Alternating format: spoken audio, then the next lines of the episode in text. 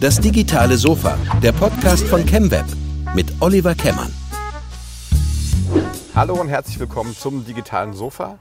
Heute mit Thomas Herzberger. Herzlich willkommen, schön, dass du da bist. Vielen Dank. Und es geht um das Thema Growth Hacking. Du bist Mitautor von diesem Standardwerk zum Thema. Und wie man sieht, haben wir das, Das schön richtig. durchgearbeitet. Und dann haben wir gesagt, ah, okay, cooles Thema, wir müssen uns mal dringend mit dem Autor unterhalten. Und schwupps, Mhm. Bin schon ich da. Sitzt, du hier, sitzt du da. Anreise war nicht so weit aus Frankfurt, Genau. äh, in unseren schönen Garten. Ich denke wahrscheinlich einer der letzten schönen Tage, wo wir mal ein Außensofa drehen können. Ja. Ja, Thomas, fang mal vorne an. Wie kommt man am Ende vom Tag dazu, so ein Buch zu schreiben? ja, also vielen Dank, dass ich äh, kommen konnte. Vielen Dank für die Einladung. Ich freue mich Ja, sehr, hier klar. zu sein. Und das dem Wetter habt ihr ganz großartig geplant und äh, umgesetzt. dich, muss ich ja. sagen, top, top Orga. Ähm, wie kommt man dazu? Ich habe mich mit dem beruflich beschäftigt mit dem Thema digitales Marketing seit, seit über zehn Jahren und habe für viele diverse Unternehmen gearbeitet in verschiedenen Positionen, mit der Mediaplanung angefangen, äh, dann beim Brainpool gearbeitet, dort im Bereich auch viel Merchandising, E-Commerce gemacht, Kooperationen gemacht. Ähm, und es hat sich dann irgendwann sehr, sehr gut zusammengefügt, diesem ganzen Kuchen, was digitales Marketing ausmacht. Und dann war ich auch hier in Frankfurt auf ein paar Startup-Veranstaltungen und da haben mich Leute angehauen, Mensch, Thomas, total interessant, was du da machst. Kannst du uns da nicht mal ein bisschen unterstützen? Und äh, ja, hätte ich können, aber ich habe halt Stunden- und Tagessätze, die halt von vielen gerade Startups in der Anfangsphase noch nicht bezahlt werden können, leider. Also habe ich einen Weg gesucht, wie ich dann das Wissen und die Leute bringen kann, sodass es für beide Seiten Spaß macht. Und da kam ich erst auf die Idee, da, äh, darauf ein E-Book zu schreiben. Da war ein bisschen nicht, bisschen nicht doof. Du machst so einen kleinen Lead-Magnet noch, sammelst ein paar E-Mail-Adressen ein äh, und habe dann so die ersten 100 Seiten geschrieben. Und äh, ich beantworte jetzt mal die Frage sehr ausführlich. Ja, sehr, wir haben Zeit, also wir sind hier, wir haben nichts mehr vor. Und ähm, habe dann auch ein Webinar von einem anderen Marketeer, ich glaube aus Kanada, gehört und parallel dazu darüber geschrieben. Ähm, wie jemand anderes auch, und dieser jemand anderes war der Sandro Jenny, hat sich dann als mein Co-Autor herauskristallisiert. Wir haben uns dann gegenseitig getwittert und beide festgestellt, dass wir beide an einem Growth Hacking Buch schreiben, ähm, das wir als Lead einsetzen wollen. Und das Schöne war, dass er halt aus dieser UX- und Entwicklungsschiene rausgekommen ist. Und ich komme ja aus der klassischen digitalen Marketing, wirklich aus der Mediaplanung und äh, Advertising. Also es hat sich wunderbar einander ergeben, hat sich wunderbar ergänzt, wirklich. Und wir hatten beide ziemlich genauso viel geschrieben, haben uns beide unseren Würfel zugeschickt und dachten mir so, super, wenn wir das zusammenlegen, haben wir schon fast ein richtiges Buch. Und dann haben wir das gemacht und dann hatten wir wirklich schon 150 Seiten, meine ich. Also eigentlich schon viel zu viel für so ein E-Book. Und dann dachte ich so, Sandro, komm, jetzt haben wir uns so viel Arbeit gemacht. Jetzt schicken wir das mal an den Verlag. Und dann haben wir das an vier Verlage geschickt. Und zwei waren so nett und haben uns wirklich ein Angebot zurückgeschrieben und dachten mir, was, das war super einfach eigentlich. Ich hatte voll gedacht, das wird voll, das, voll der Hassel, das zu schaffen. Und wir haben zwei Angebote bekommen und haben uns dann äh, für den Rheinweg Verlag entschieden. Vollkommen zu Recht meines Erachtens. ähm, und haben da mit denen auch viel Spaß gehabt. Und dann ist daraus ein Buch, also es ist total eskaliert. Äh, ein Buch ist draus geworden. Das Beste, was mir je auf Twitter passiert ist, muss ich sagen. Ja, okay. Und äh, wie lange ist es jetzt knapp ein Jahr auf dem Markt? Ne? Das ist seit November 2017 aus dem Markt. Ja. Ja. Also immer noch, immer noch aktuell, größtenteils. Ja, cool. Ja, so sind wir dann quasi auf dich aufmerksam geworden. Also hast du alles richtig gemacht, ja. Und darfst jetzt hier aufs Sofa. Hat sich jetzt Ähm, ja, aber erzähl doch mal so ein bisschen, also du sagst jetzt äh, lapidar, ähm, du hast schon mal mit, mit dem Thema ähm, Online-Marketing beschäftigt, aber schon in der Zeit, wo das dann natürlich echt noch in den Kinderschuhen gesteckt hat. Ne? Ja, Ähm, ähm, was hast du studiert irgendwie? genau, ich habe Medienwirtschaft studiert hier Ja. im nahen Wiesbaden. Und ich äh, musste vorhin dran denken, ich hatte tatsächlich, es war nicht mal eine richtige Vorlesung. Es war ein Gastlektor, der gekommen ist und der hat uns was über Online-Banner erzählt und Online-Banner-Vermarktung. Und das war das einzige Mal im ganzen Studium, dass ich was da, da, speziell dazu gehört habe. Was mir total leid tut, weil das Studium ansonsten war großartig. Ich habe das sehr, sehr gern gemacht.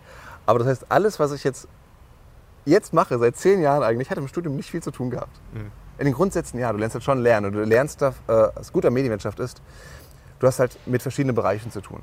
Mit Entwicklern, mit Technikern, mit Marketern, mit Wirtschaftlern, mit äh, Leuten, die ähm, Kreation, Design machen, die Texte reinmachen.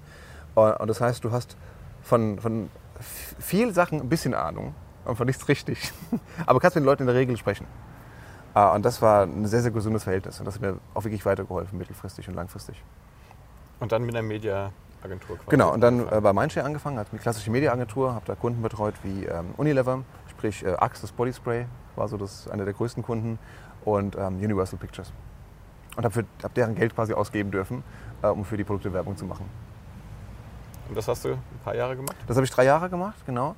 Und äh, bin dann äh, nach Köln gegangen, in mein Kölner Exil, zu Brainpool. Das ist, äh, wer es nicht kennt, die Firma von Stefan Raab. ähm, weil die auch sehr, sehr viel selber gemacht haben. Im Gegensatz zu vielen anderen Firmen haben die ganzen Rechte von dem Content, die die herstellen, behalten die bei sich. Und das erlaubt, äh, erlaubt sich, dass die dann ähm, das ganze Merchandising komplett machen. Das ganze Ticketing für Konzerte zum Beispiel. Die machen auch viel Künstlervermarktung. Und das war dann gerade in der Zeit, als äh, Lena Meyer-Landrut, die Älteren werden sich erinnern, äh, gerade den ESC gewonnen hatte und ihre äh, Konzertreihe gestartet hat. Und das ist natürlich ein, ein Freudenfest für uns alle. Und wir haben dann große Kooperationen gehabt mit Werbepartnern, haben die Konzertreihe äh, komplett bespielt und hatten parallel dafür noch die ganzen Kooperationen im Rahmen der TV Total Events, wie die Stocker Crash, Stocker, wie ist die? Crash Challenge, glaube ich. Geiler Name. und die VOG WMs und so weiter. Wann war das ungefähr? Vom Äh, das muss gewesen sein 2012, 12, um den Dreh darum, glaube ich. ja, also auch schon fünf, sechs Jahre her. Ja, Zeit, Zeit verrennt, das stimmt. Ähm, aber das war eine ganz, ganz große, äh, großartige, lehrreiche Zeit, wirklich mit einem tollen Team dahinter. Nur dann hat sich wieder privat nach Frankfurt zurückgezogen. Und dann habe ich bei der Messe Frankfurt angefangen, weil es da darum ging, einen neuen digitalen Bereich aufzubauen. Also digitale Vermarktung oder?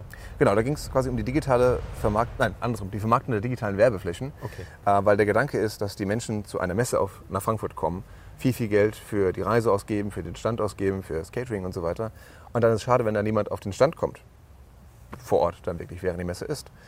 Und da haben wir halt den Ausstellern Gelegenheiten geboten, sich noch weiter zu präsentieren, dass die eben mehr Besucher an ihrem Stand haben und auf das Angebot aufmerksam werden. Also unter anderem klassisches äh, Display-Ads auf der Webseite der Messe. Okay. Und dann habt ihr das irgendwie, habt ihr das erreicht, das Ziel?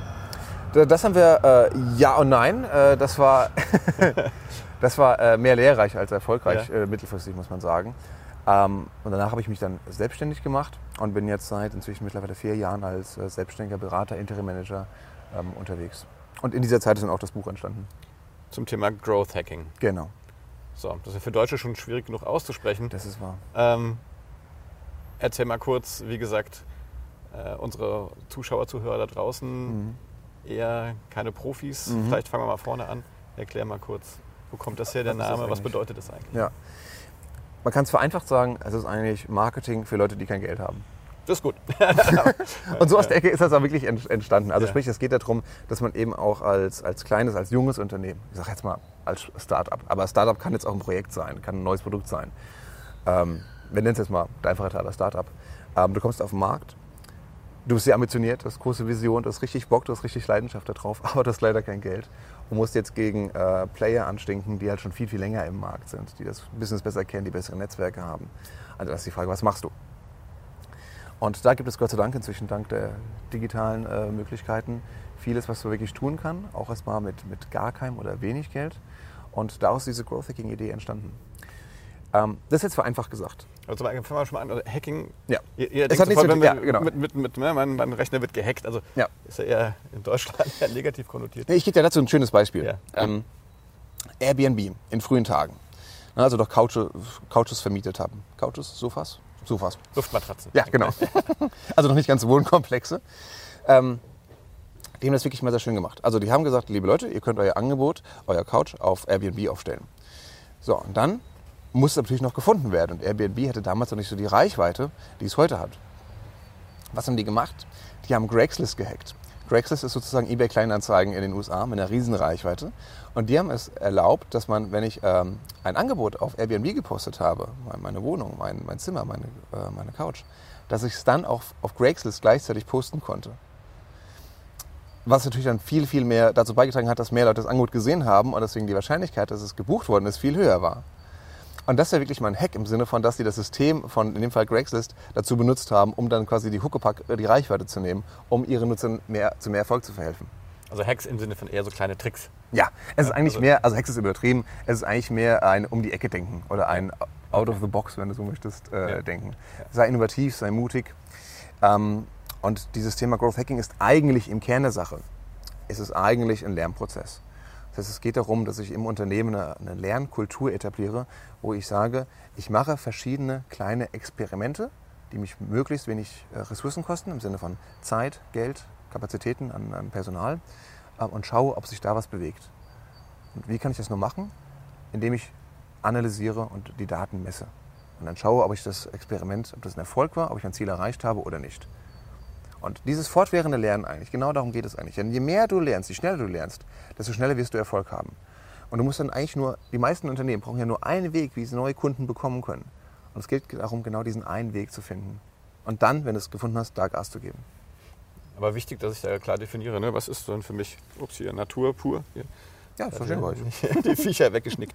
ähm, sorry, jetzt. Ja, nee, aber das heißt, ich brauche ja schon klar, ich muss ja KPIs haben. Ich muss ja wissen, was Richtig. ich, also ich muss für mich klar festlegen, was ist denn ein Erfolg, ne, um Genau. das messen zu können. Ähm, was rätst du deinen Kunden? Wie kommt man, also wir erleben das ganz oft, dass die Kunden bei uns, die sagen, ah, ich will mehr Marktanteile. Und wenn wir danach fragen, wie viel habt ihr denn jetzt schon? Ja, keine Ahnung. Ja, so, ja ich meine, das ist ja schon, schon schwierig genug. Äh, Gibt es da, wie, wie, wie startest du in so ein Ja. Projekt rein mit deinen Kunden? Das ist genau wie du sagst, du musst es immer runterbrechen, fängst mit dem Ziel an. Ansonsten kommst du in den Aktionismus rein, der nichts hilft. Und ein Ziel sollte immer äh, smart sein, wenn man so möchte. Das heißt, es musste immer äh, zeitbasiert sein. Du musst sagen, bis wann und wann will ich es erreicht haben. Sagen wir in vier Wochen, in acht Wochen, Ende 2018, keine Ahnung. Ähm, es sollte realistisch sein, ambitioniert, ja, sportlich, aber trotzdem so, dass es irgendwo erreichbar ist. Ähm, es sollte klar definiert sein. Du musst es genau wissen, wann du es erreicht hast. Wenn du sagst, du willst Marktführer werden zum Beispiel, ist kein gutes Ziel, weil du nicht genau sagen kannst, wann willst du der Marktführer werden. Ja. Du kannst aber genau sagen, so, ich möchte jetzt 50 neue Leads haben zum Beispiel. Oder ich möchte 20 Kundengespräche haben. Oder ich möchte mein Produkt tausendmal verkauft haben in diesem Zeitraum. Äh, dann ist es ein, ein smartes Ziel. Wenn es dann, auch noch wichtig, wenn es den Unternehmenserfolg wirklich beeinflusst, positiv. Und deswegen Growth im Sinne von Unternehmenswachstum. Es geht jetzt nicht darum, so deine, das heißt immer so Vanity Metrics, also das sind Sachen, die dir eigentlich nicht helfen, auch wenn sie schön aussehen. Klassischerweise Facebook-Follower. Hilft Ja. dir erstmal nichts. Sieht Ja. natürlich cool aus. Oder, oder Blogleser. Das ist natürlich erstmal gut und schön, aber was trägt das wirklich dazu bei? Ja, Wie viele Produkte verkaufst du dadurch, dass jemand deinen Blog liest oder dass er wieder bei Facebook folgst? ja, Und solange du das nicht messen kannst, sollte es nicht dein Ziel sein, mehr Facebook-Follower zu haben. ja. Und deswegen immer datenbasiert rangehen, gucken, was dir hilft. Und dann, wenn du ein Ziel hast, und dann kannst du schauen, welche Maßnahmen könnten dazu beitragen, genau dieses Ziel zu erreichen. Und wahrscheinlich auch dann nachher den Mut zu haben, und zu sagen, das war jetzt nichts. Ne? Genau. Äh, und ich lasse es sein. Das ist ja keine, unbedingt keine deutsche Urtugend, äh, um mal zu sagen, hey Freunde, ich habe jetzt mal ein paar Euro Ex verbraten. exzellenter Punkt. Und das ist gerade eine Sache, wo viele auch noch an der Mentalität scheitern. Weil du musst es akzeptieren, dass du einen Lernprozess wirklich hast. Und zum Lernprozess gehört es halt auch, dass du scheiterst. Hast du äh, Kinder? Ja. Dann irgendwann haben die laufen gelernt. Ja, leider. Ja. ja. Schade. Früher kann man es einfach irgendwo hinsetzen und dann waren sie da. ähm, also sie sind Laufen lernen, ne? die fangen an, sich zu bewegen, sich umzudrehen, dann fangen sie an zu krabbeln und dann fallen sie durch die Gegend im Prinzip, bis sie wirklich Ja. rennen können. So, die hören aber nicht auf. Nur weil die sich mal hinsetzt, äh, hinlegen, tut das zwar weh, aber dann stehen die trotzdem wieder auf, versuchen es erneut. Ja. Und genau um diese Denke, oder auch um diese, äh, diese, diese ähm, wie sagt man da, diesen diesen Ehrgeiz zu haben, das durchzubringen, dass man trotzdem zum Erfolg kommen wird, das, das muss man halt schaffen. Und das ist, wie du sagst, in Deutschland leider nicht so, so oft gegeben. Weil viele sagen, ich habe es gescheitert, also schlecht. Aber ein Experiment kann, muss auf jeden Fall, wenn es nicht erfolgreich ist, ist es immer noch lehrreich. Ja, aber das ist schon, schon allein eine Lehre, die jemand ziehen Ja, muss. genau. Wie, wie werden solche, äh, wenn du jetzt in ein Unternehmen kommst und äh, wo werden solche, ähm, also wer entscheidet quasi sozusagen von der, von der Rolle her, äh, dass, dass man mit dir spricht, dass man dich beauftragt, ihnen da zu helfen? Also ist das eher eine Geschäftsführungsentscheidung oder kommt das aus den Teams unten raus, die sagen, wir brauchen jetzt da dringend? Hm. Soll oder ist? Fangen wir mit ist an und dann, und dann gehen wir zu soll. Ja, ist, ist es meistens eine Sache, die aus dem äh, Vertrieb oder aus dem Marketing kommt, die sagen, wir Ja. brauchen jetzt einfach kurzfristig äh, schnell Erfolg in irgendeiner Form. Und kannst du da nicht was Growth hacken? Ja. Ähm, das Problem ist dann meistens, dass es dann scheitert mittelfristig. Weil Growth Hacking umfasst immer den gesamten Kundenprozess, die gesamte Customer Journey. Und da ist irgendwo dann auch das Produkt mit dabei. Ich gebe dir ein Beispiel. Wenn du äh, eine App pushen möchtest beispielsweise, ne, da kannst du es schaffen, dass möglichst viele Leute die App downloaden. Das möglichst kosteneffizient. Das kannst du mit bezahlten Maßnahmen machen oder auch mit organischen Maßnahmen, für die du nichts bezahlst, außer Zeit und, und äh, Kapazitäten. Ähm, dass die Leute aber in der App was machen, was sie tun sollen, sich zu onboarden, also sich zu registrieren zum Beispiel, noch irgendwas zu, zu spielen oder was zu kaufen vielleicht sogar. Das schaffst du halt nur, wenn du die App an, anfasst. Das heißt, wenn du genau an, äh, dir äh, misst, was machen denn die Leute in der App? Warum machen sie nicht das, was sie tun sollen? Ja. Und dann in der App experimentierst und irgendwie einen Button austauschst, ein Formular austauschst und ähnliches. Das musst du halt tun. Und auf- dann bist du nicht mehr im Marketing und nicht mehr im Vertrieb, sondern dann bist du im Produkt. Da musst du mit Entwicklern reden können. Ja. So. Ja.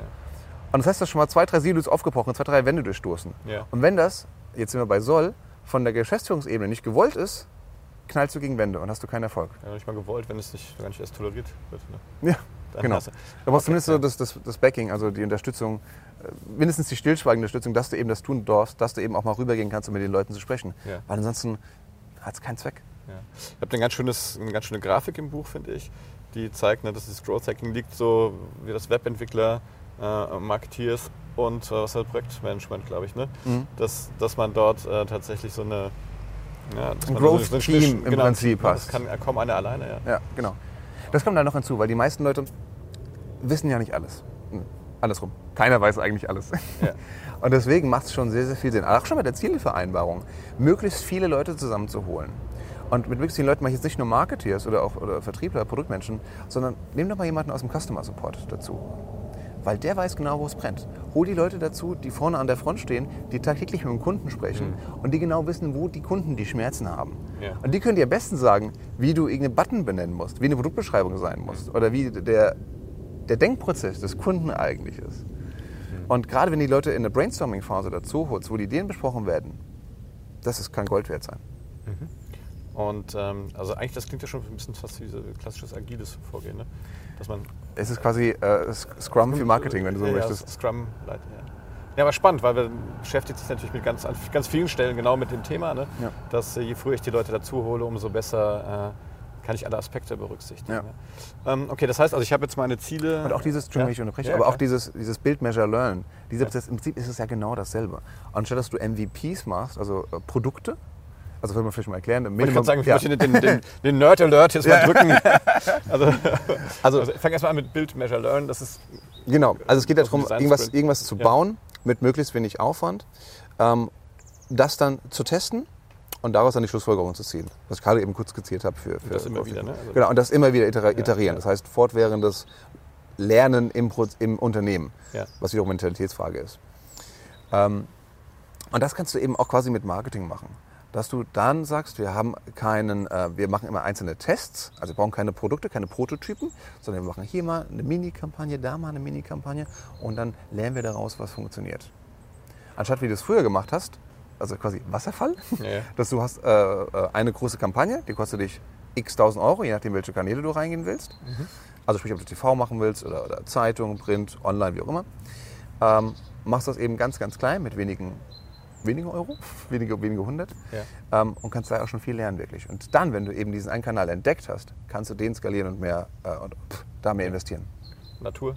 Ja. Ja. Sag mir Bescheid, wenn es irgendwas an mir, in mich reingrabbeln möchte.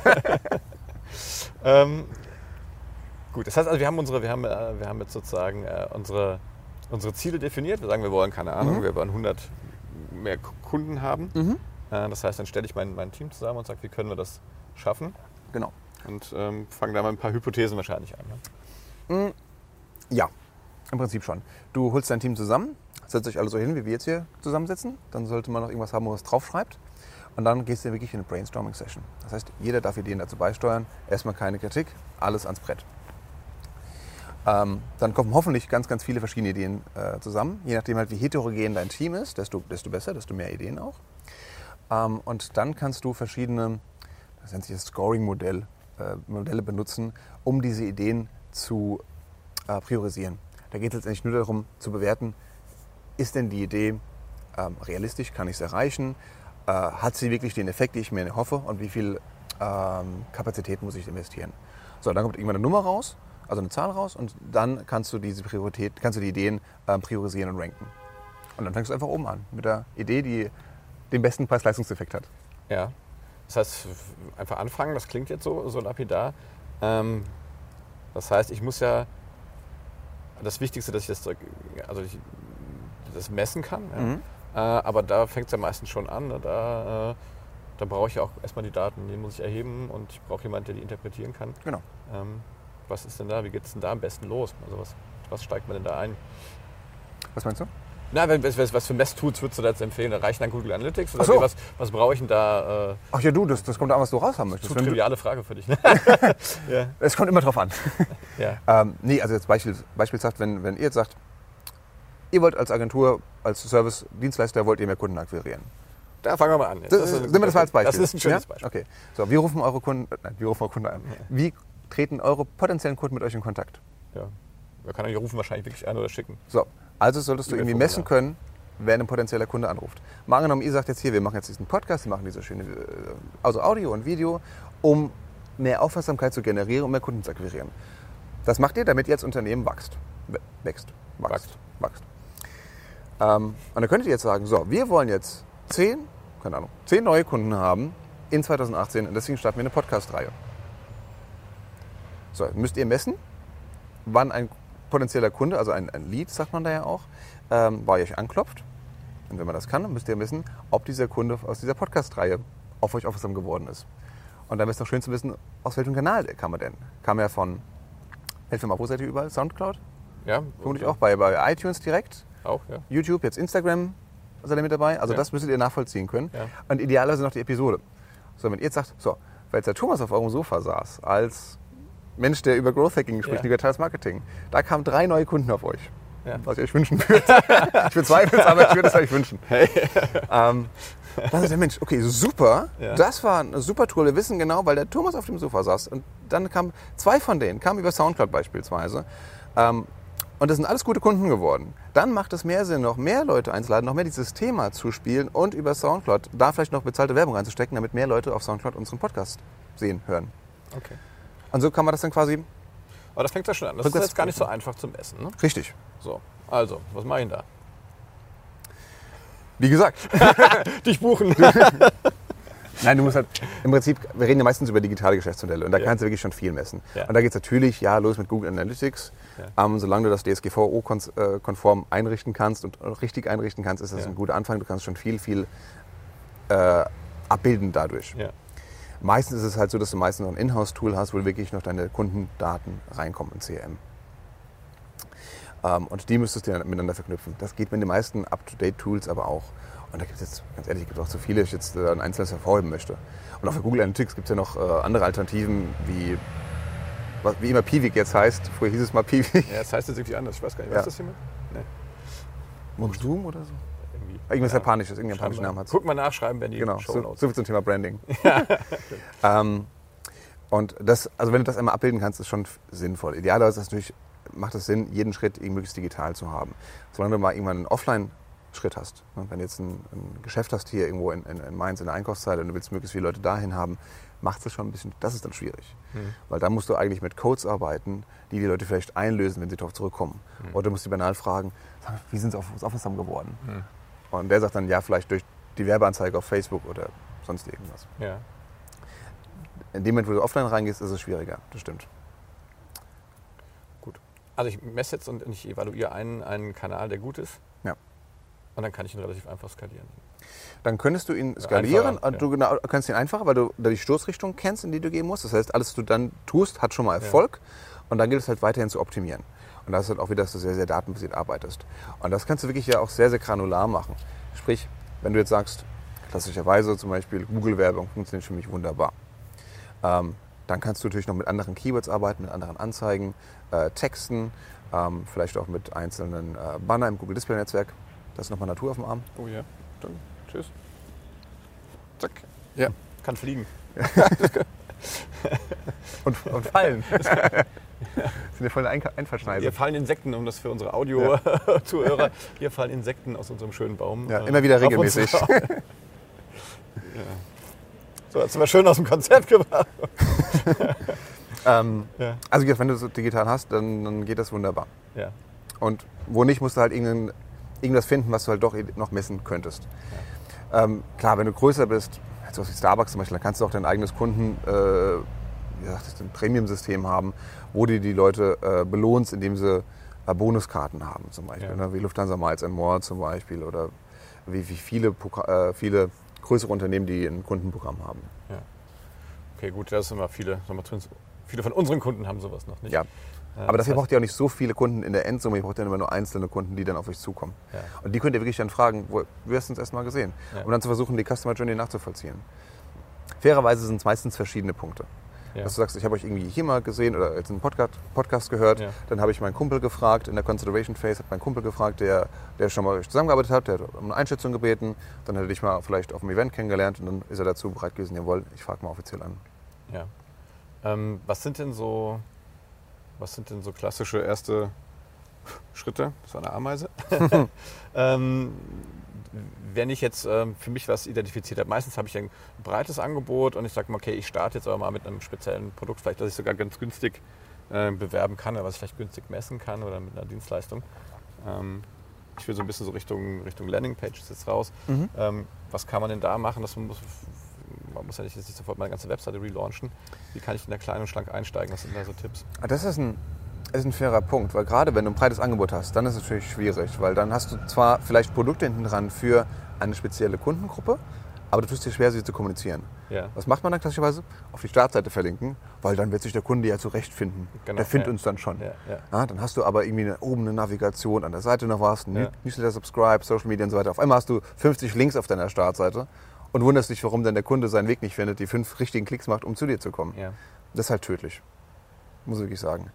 Es macht viel mehr Sinn, sich auf ein, zwei Produkte zu konzentrieren und dann für die ganz gezielt Werbung machen. Auch da wieder erstmal klein denken.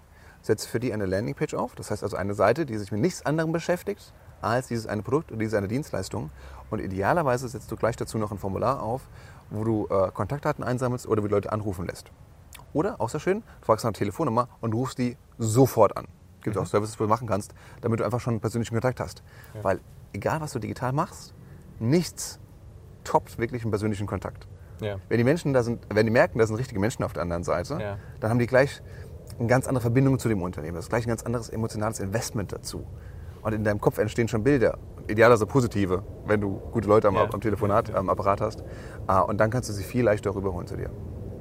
Und ich kann natürlich auch, wenn ich das so mache, kann ich natürlich auch viel schneller eigentlich identifizieren. Dann kam der jetzt genau über dieses Thema. Eben, ne? Eben. Ich die, Und dann kannst, weil dann kannst du es wirklich auch digital nachvollziehbar machen, weil du dann wirklich pro Thema eine Landingpage aufsetzt. Landingpage kann ich jetzt so, kann man erklären, oder? die, immer macht Weißt das, du du schon mal, hast du schon mal Zäsur gemacht? Das erklärst du auch kurz nochmal.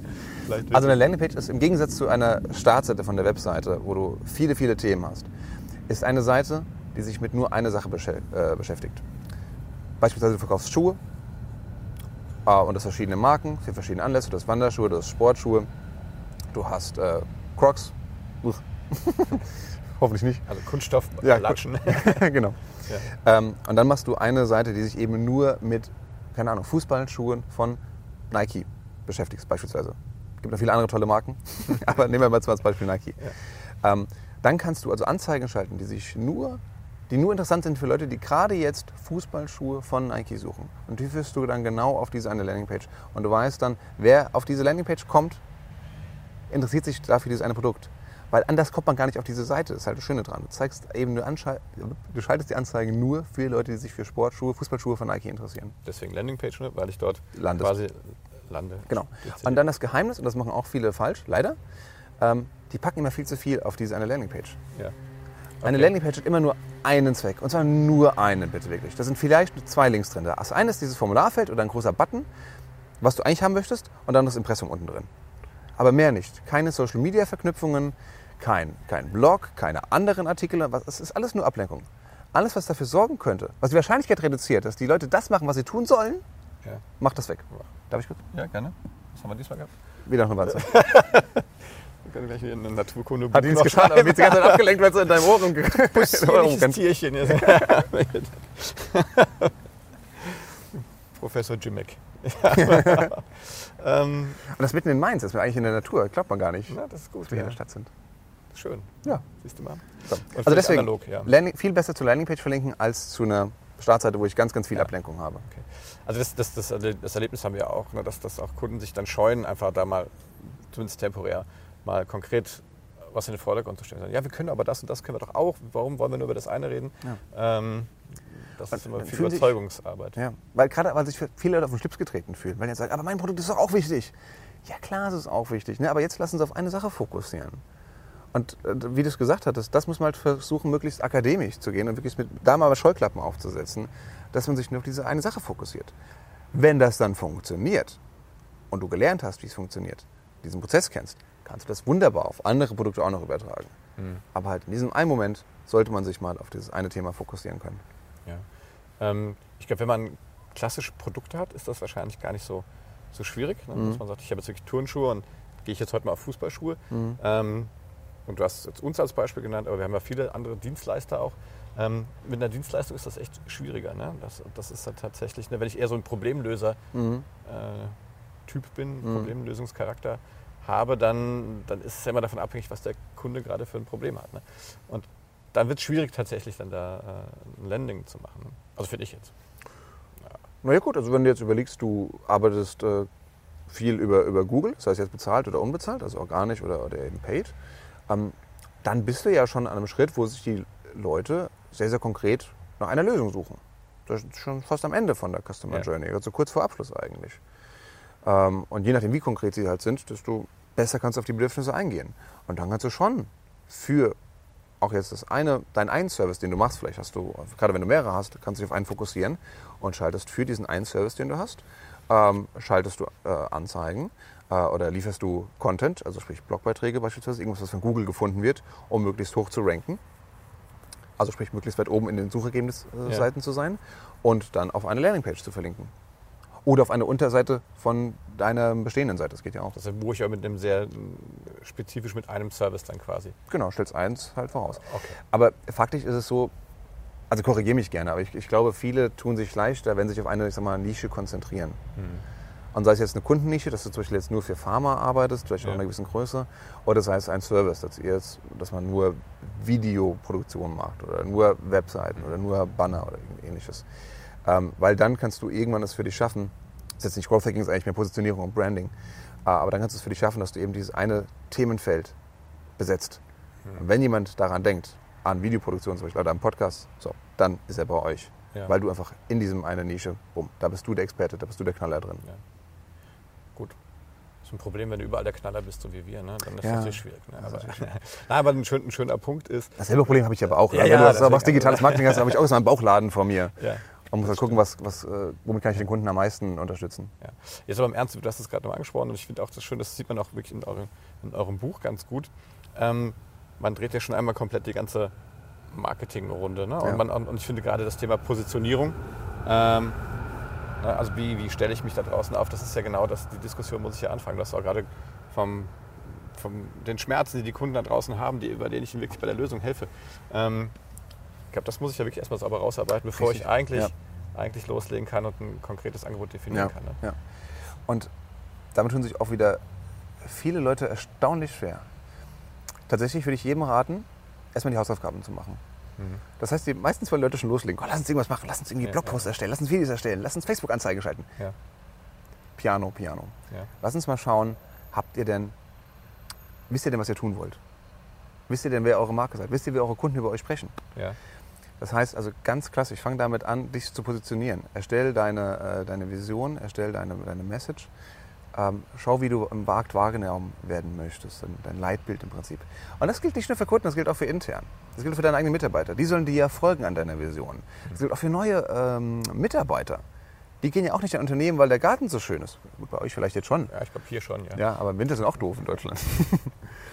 aber wenn ihr sagt, jawohl, ich, ich glaube daran, wofür die stehen, wie der Teamzusammenhalt ist und was für die eintreten in der Welt, dann fällt es mir viel, viel leichter, äh, da ein Teil sein zu wollen. Und dann werdet ihr auch automatisch mehr Bewerber haben.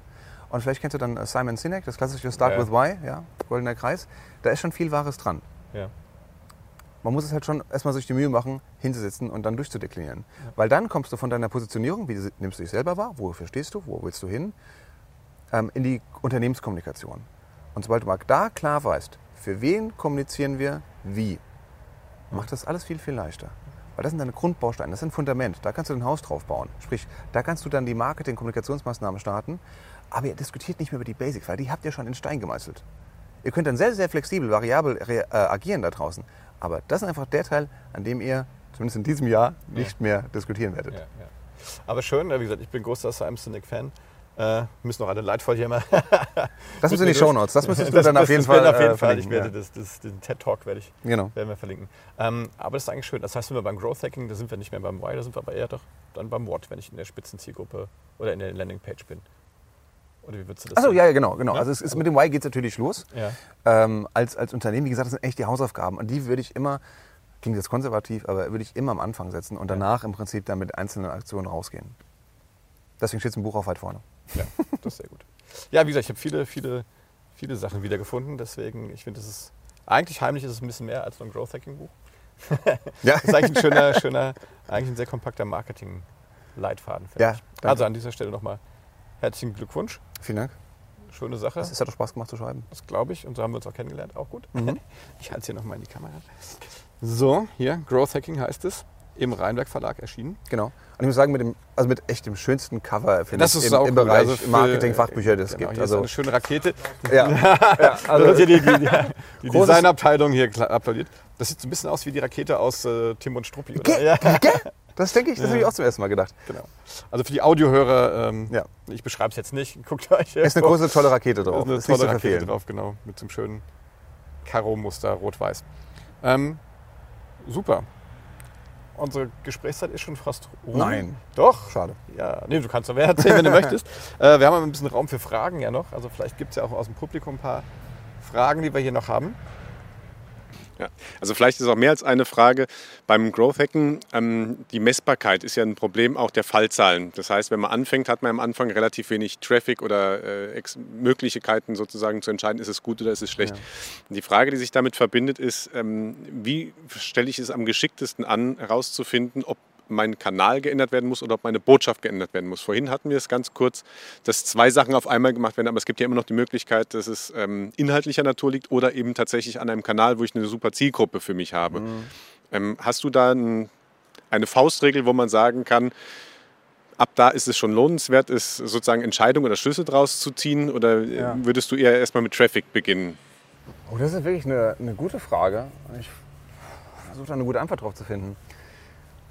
Im Prinzip würde ich sagen, so, so 1000 Leute sollten es schon sein, äh, die du mal auf deiner Webseite hast, damit, also wenn jetzt, angenommen, du willst jetzt gucken, ob die Leute auf meine Landingpage kommen und sich dann das Formular ausfüllen, um ihre Kontaktdaten dazulassen, damit ich ein Lead habe. Ähm, da macht es irgendwie schon Sinn, dass man da mal 1000 Leute drauf hat. Jetzt weiß ich natürlich, wenn du im B2B-Bereich unterwegs bist und äh, Maschinenpark äh, verticken möchtest, dann ist es schwierig, da 1000 Interessenten für jetzt überhaupt zu finden. Äh, von daher kommst du mit den 1000 Leuten nicht, nicht zurande. Ähm, wenn du, ich gehe jetzt mal vom schlimmsten Fall aus, wenn du wirklich in einer kleinen Nische bist, wo dein Publikum so klein ist, ähm, würde ich noch einen Schritt vorher hingehen, zu gucken, wer ist denn wirklich da mein potenzieller Kunde, wie sieht seine, seine Arbeitswelt aus, wie sind seine Probleme, seine Herausforderungen und dann ähm, ganz stark in das Richtung äh, Customer Persona zu gehen. Ähm, eine Persona ist so eine Art, das ist eine Wanze am Echt? Hemdkragen. Darf ich? Ja, danke. no animals are harmed. Kann man jetzt nicht sagen. ähm, also Persona ist eine Art ähm, Abbild, das ist ein künstlicher Charakter, der deinem Lieblingskunden entspricht, deinem Idealkunden entspricht. Ähm, und den kannst du natürlich bauen, indem du ähm, deine richtigen Lieblingskunden oder potenzielle fragst, interviewst, Statistiken vielleicht noch dazu führst und dann baust du dieses Leitbild auf und da weißt du genau, für den schreibst du, für den machst du alles und kommunizierst du. Ähm, das ist in so einem Fall, glaube ich, extrem wichtig, weil du dann super nah dran sein musst, weil es eben nur so eine ganz kleine potenzielle Kundengruppe überhaupt gibt. Ähm, ab wann es dann anfängt, dass es repräsentativ ist wirklich, das ist schwierig zu sagen. Ja, also ich weiß nicht, ob man da, wenn da jemand äh, eine genaue Anzahl äh, geben kann, die generell gilt, ich kenne sie nicht, würde ich äh, auch den Zuhörern, dann soll er mir Bescheid sagen. Normal, ja, aber, nein, normalerweise würde ich sagen, also jetzt für, für B2C-Bereich würde ich sagen, äh, lass die Leute das tausendmal gesehen haben, dann weißt du, ob eine Anzeige funktioniert, ob eine Landingpage funktioniert. Oder tausend Leute sollten das gesehen haben, besser so rum gesagt. Ähm, dann ist es eigentlich repräsentativ. Ja. Gerne. Haben wir noch weitere Fragen? Irgendwie Das war die, du hast gesagt, du hast mehrere Fragen. Achso, ja. Ja, äh, das war ein Teil der Frage. Der andere Teil der Frage war, ähm, fängt man dann erstmal an, Traffic aufzubauen, wenn es möglich ist, aufgrund der Zielgruppengröße oder, ähm, also es ist ja ein iterativer Prozess und die Frage, die ich stelle, ist, wo fange ich in diesem Kreislauf an? Es ist ja ein Kreis. Also wir haben es über das Why, wir haben es über die Zielgruppe und Ja. ich komme mit einer Desk Research bis zum gewissen Punkt und dann fängt die Empirie an, beziehungsweise Ja. der Realitätsabgleich. Äh, Was ist da deine Erfahrung? Lieber, äh, lieber besser starten und schnell sein oder lieber gründlich vorbereiten? Vielleicht kann man die Frage so rumstellen. Naja, also immer dich vorbereiten. Aber das, ist, setzt, das eine schließt das andere nicht aus. Also wie gesagt, mach deine Hausaufgaben, äh, mach deine Vorbereitung auf jeden Fall. Ähm, dann aber tatsächlich fang an mit, äh, mit Traffic. Ähm, und wenn wir uns jetzt mal eine, eine Pyramide, eine umgekehrte Pyramide vorstellen, ähm, dann bist du oben sehr, sehr breit. Das ist mit der Traffic, das sind die Leute, die auf deine Webseite kommen oder deine App kommen beispielsweise. Ähm, und dann müssen diese Leute ja was tun. Knopf drücken, was einkaufen, ein Formular ausfüllen, whatever, Testfahrt vereinbaren. So, und das heißt, von 100 Leuten, die auf deine Webseite kommen, hm, der, der dumme Traffic im Prinzip, werden das vielleicht 10% tun. Und dann muss aus diesen 10 Leads, die du dann hast, oder Käufern, musst du dann nochmal die rausfinden, die wirklich was bei dir kaufen oder denen noch mehr verkaufen kannst. Und so ist das deswegen umgekehrte Pyramide. Du fängst mit vielen Leuten an und gehst dann Schritt für Schritt runter. So, und das Geheimnis ist jetzt, wo fängst du an? Das ist die Frage, wo, wo ist denn dein Problem gerade? Vielleicht hast du ja schon super viel Traffic, aber kriegst nicht monetarisiert, weil die Leute nicht das tun, was sie sollen. So, das heißt, du kannst den ersten Schritt kannst du schon mal Haken dran machen, hast du erstmal.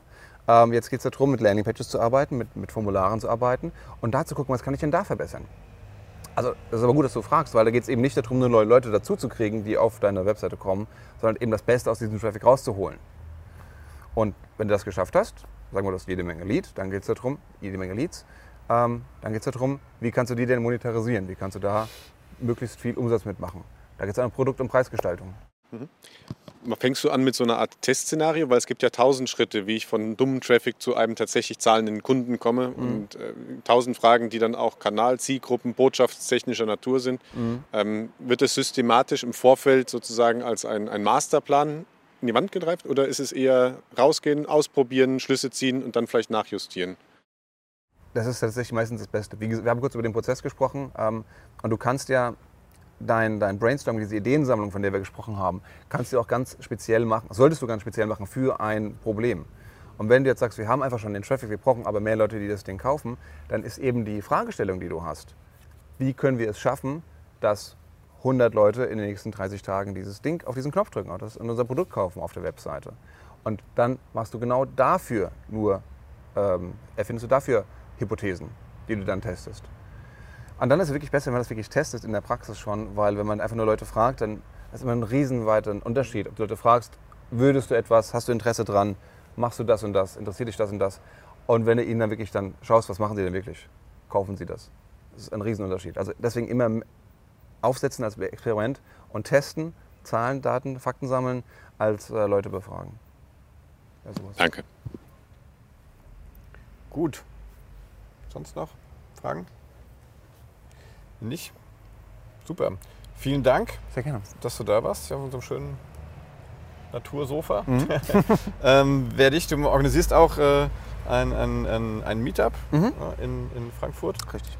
Auch zum Thema Online-Marketing kann man sagen, ganz allgemein? Oder ja, wir nennen es auch wirklich Growth Hacking äh, ja. Meetup, aber es ist im weiteren Sinne Growth Hacking. Also es geht auch da, ähm, dabei darum, wie kann ich als Unternehmen erfolgreicher sein, tatsächlich, ja. ja. Ähm, und dann gehen wir immer noch mal darauf ein, wie kann ich das auch als kleines Unternehmen schaffen, auch wenn ich nicht so viel Geld habe. Ähm, und von daher haben wir immer, ich lade immer Leute ein, die schlauer sind als ich, die immer dann zu ein, zwei Themen einen kurzen Vortrag halten ähm, und die können dann auch von den Teilnehmern gelöchert werden. Und wir sind jetzt bald beim zehnten Mal mhm. Äh, und das macht extrem viel Spaß, macht extrem viel Laune, ist ganz, ganz toll und ich kann jeden einladen, ähm, da gerne dazuzukommen. Ist kostenlos. Ja, das ist gut. Wir waren schon mal da, das ist super ähm, auf Meetup. Den, den, Link packen wir auch in die Show Notes. Mhm, genau. Und ähm, ja, also das. Äh, hat dir denn gefallen? Mir hat es super gefallen. Ja, das war total klasse. ich konnte von dem guten Wein nicht genug probieren, weil ich ein Auto fahren musste. Ja. Aber äh, nein, ich fand es super spannend. Das waren die Kollegen, die das, äh, dieses Mal Content Design Buch. Genau, das waren der Robert Weller und der Ben Hammernuss, ja. ähm, die haben das Content Design Buch geschrieben. Auch das ja. äh, sehr lesenswert, wenn man sich damit beschäftigen möchte, wie soll da mein Content aussehen, so dass ja. die Leute das machen, was sie tun sollen.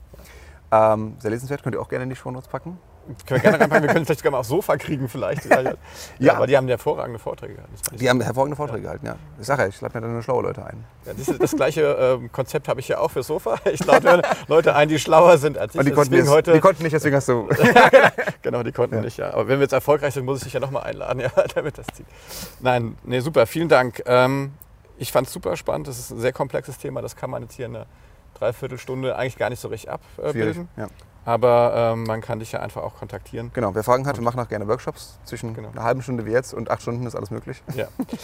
genau, sehr schön. Cool. Dann sage ich vielen Dank. Sehr Gute gerne. Rückreise nach Frankfurt, ist ja nicht so weit. Und äh, ja, das war auch unser zehntes Sofa heute. Und Ja, äh, ich freue mich, wenn es euch gefallen hat, dann gebt uns einen Daumen hoch. Und wenn nicht, schreibt uns eine E-Mail an das digitale Sofa.chemweb.de mit Verbesserungsvorschlägen. Bis dahin. Tschüss und auf Wiedersehen. Ja.